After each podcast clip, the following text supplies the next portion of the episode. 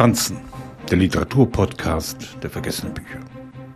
Salim hat gegen König Hassan II. geputscht und sitzt seitdem in einem geheimen Straflager ein, im Nirgendwo, in der Kälte, ohne Licht, seiner Angst überlassen. Sie alle, die sich gegen den König aufgelehnt haben, sollen verrecken. Statt sie zu erschießen, sieht die Rache so aus, dass sie unterirdisch in Zellen sitzen, in denen sie sich nicht aufrichten können. Wie Tiere werden sie soeben am Leben gehalten. Eine solche Gefangenschaft ist nicht nur grausam, sie raubt einen den Verstand.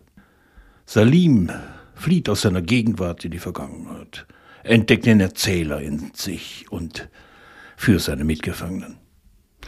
Da sind nicht nur die Zitate aus den Büchern, die ihm einfallen, auch Filme, in denen er als Jugendlicher gesessen hat. Salim hat eines erkannt.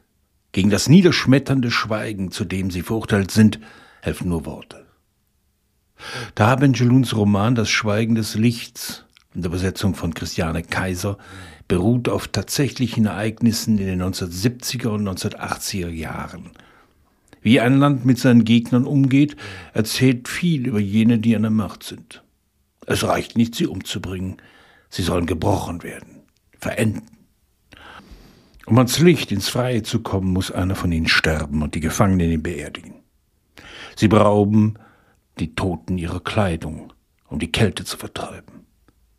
Taha Benjelun ist ein verstörend poetischer Roman über den letzten Widerstand gelungen. Die Weigerung zu sterben. Immer wieder drängt sich die Frage auf, warum überhaupt überleben wollen. Um 10, 15 Jahre in der Dunkelheit auszuharren. 1991 wurde das Lager in Tasmamart geschlossen. Für viele kam es zu spät. Angesichts der Despoten in unserer Welt, die ihre Lager weiterhin betreiben, führt uns das Schweigen des Lichts in das Zentrum der Hölle, sobald ein Richterspruch gefällt ist. Dass es diese Lager gibt, wissen wir.